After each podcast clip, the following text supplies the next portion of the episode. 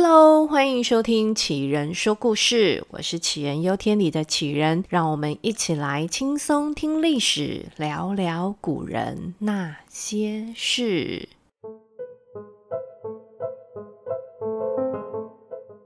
这一两周呢，因为刚好遇上杞人确诊 COVID-19，所以我的鼻音感觉听起来都很重，这要请大家再多忍耐。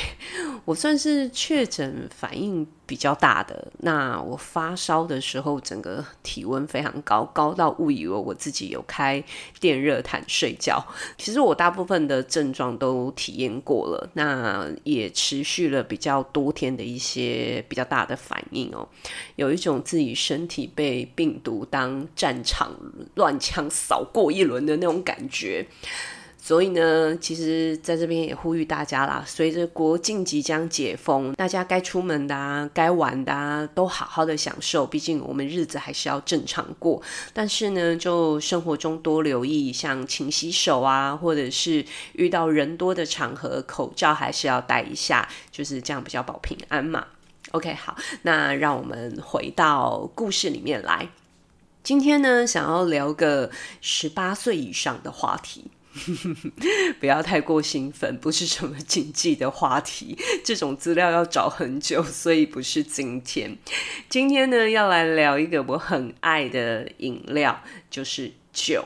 那酒呢，一向是诗人啦、文学家啦，很常会提到用来创作的话题。那尤其是唐朝诗人的作品，随随便便来两句，里面都会包含了酒。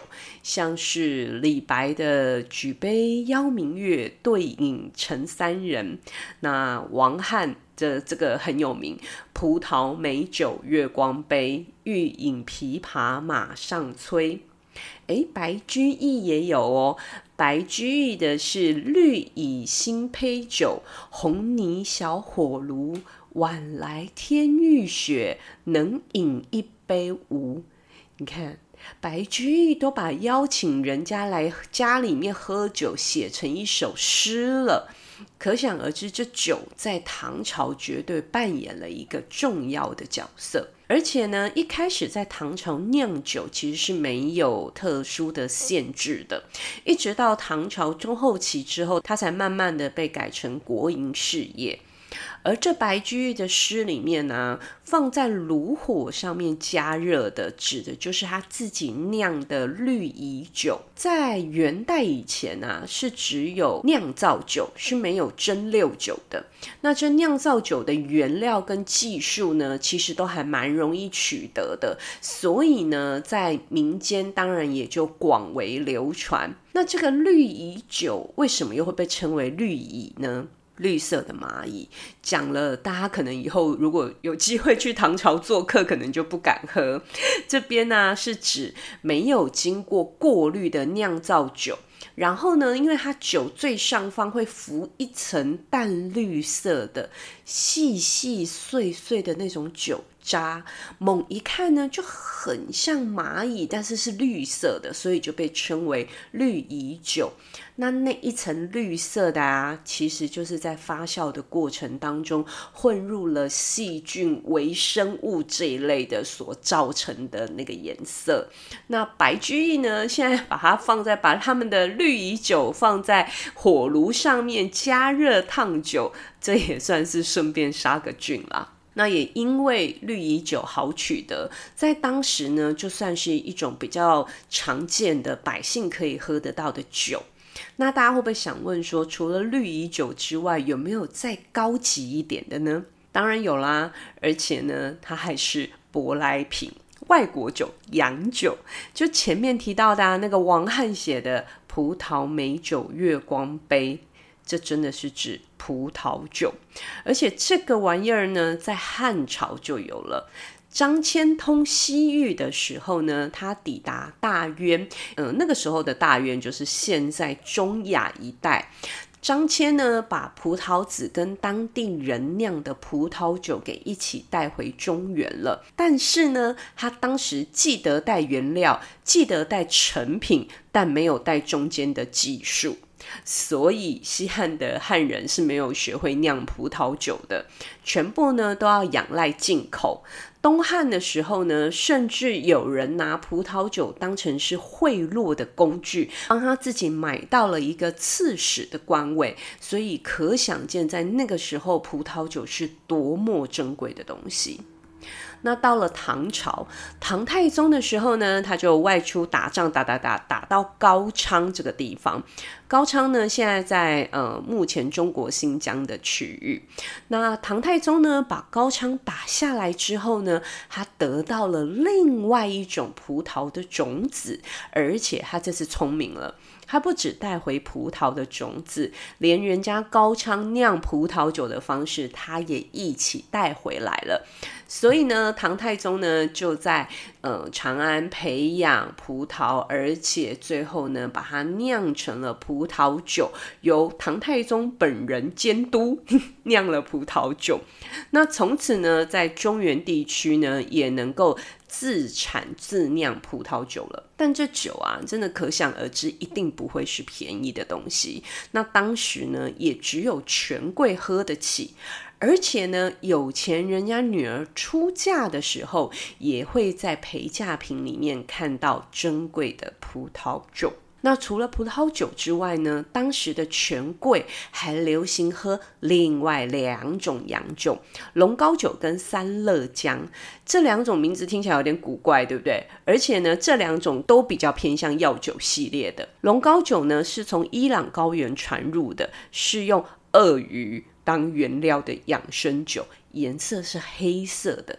据说呢，有调养气血、滋心养肺、壮筋骨以及延年益寿的功效。唐代有一任皇帝喝完这个龙膏酒之后呢，觉得自己神清气爽、飘飘欲仙。嗯，我个人觉得可能是他酒量太差才会出现的反应。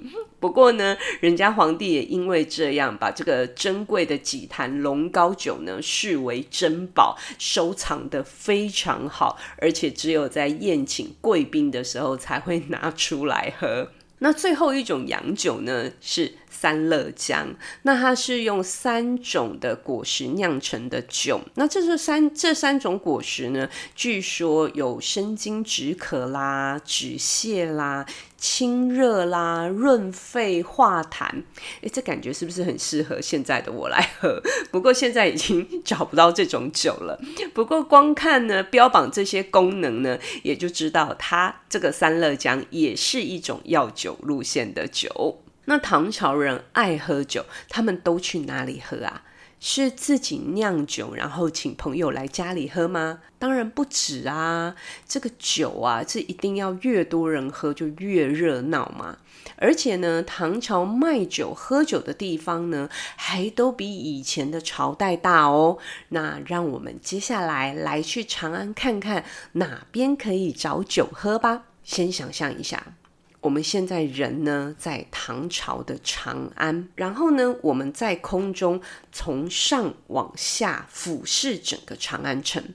那这个时候呢，就会看到街道巷弄整整齐齐的，一共呢被切分为一。百零八个方，这就类似一百零八个超大住宅区的意思。那长安人住的地方呢，跟市场是分开的。那这跟我们现在很多人口居住的地方旁边就会有菜市场的这个模式是不一样的哦。那这一格一格的方呢，是住的地方。那买东西要在哪里买呢？因为刚讲嘛，他住的地方跟市场是分开的。买东西呢，就是从中轴线。往两边看，就会看到呢，东西两边各有规划一个市场区。那东边的这个市场呢，因为离皇宫比较近，附近的区域呢，住的当然也就是达官贵族喽。所以东市主要的服务对象就是那些有权有势的人啦。那可能连带着里面卖的东西也会比较贵。那西市呢，相较之下就比较适合一般老百姓在大买特买。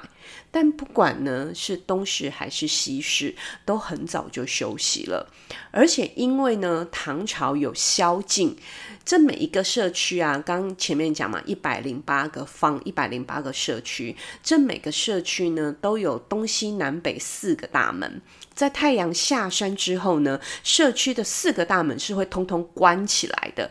如果呢晚上还在社区外面游荡，这是会被抓起来的。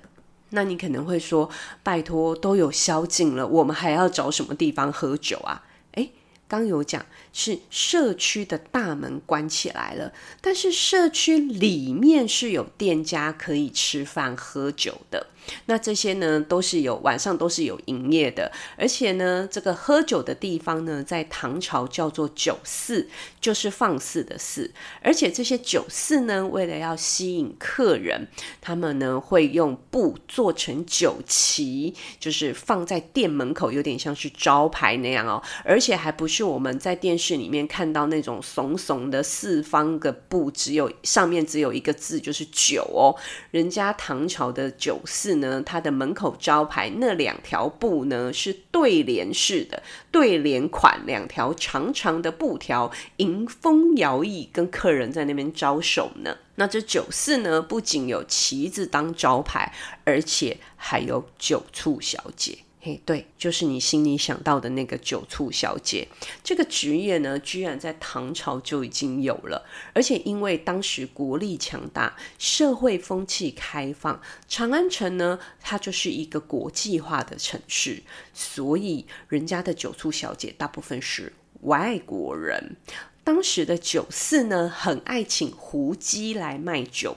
那这里的胡姬呢，绝大多数都是来自于中亚、西亚的那些白皮肤、大眼睛、高鼻子的年轻女性，而且因为呢，她们擅长唱歌、跳舞，以及会吹奏一些像琵琶啦、胡琴啦这些国外的乐器，所以呢，她们非常受到酒客的欢迎。而这些请外国人来当酒促小姐的酒肆呢，在当时也被统称为胡姬酒肆。而这除了有会炒热气氛的胡姬之外呢，在唐朝啊，喝酒还要会玩游戏。那当然啦，也是有那种像今天那种丢西巴拉比大小，知道谁谁就喝的那种简单版了。不过呢，唐朝的文人还有一种气质版的喝酒游戏，叫做律令。法律的律，命令的令。这律令呢，玩法很多。最普通的一种律令玩法呢，我个人解读就是像吟诗作对啦，由主持人呢来决定类型，然后呢先开头，接下来呢就是整桌的人呢一个接一个的念下去，直到哪一个人接不下去了，那当然就是罚酒喽。那如果真的对不了诗，骰子也掷得不好，那怎么办？没关系，最简单你一定玩过的，唐朝呢叫做打抛令，就是泰国打抛猪的那两个字，那两个打抛。这打抛令呢，其实就是随便拿一个物品，跟着一段音乐，大家就轮着传，轮着传。音乐一停呢，这个东西停在谁的手上，就是谁喝。没想到吧？这些游戏早就在唐朝就开始玩了呢。那有没有忽然觉得唐朝离我们没那么远呢？那今天的小故事就到这里喽。如果呢你喜欢听启人说故事，也希望呢你能够推荐给你的好朋友。那因为最近启人的灵感有点缺乏，所以呢想说我们先来唐朝绕绕走走，刺激一下我的脑门。那也欢迎大家留言告诉我想听什么样类型的故事哦。那我们就下集再见喽，大家拜拜。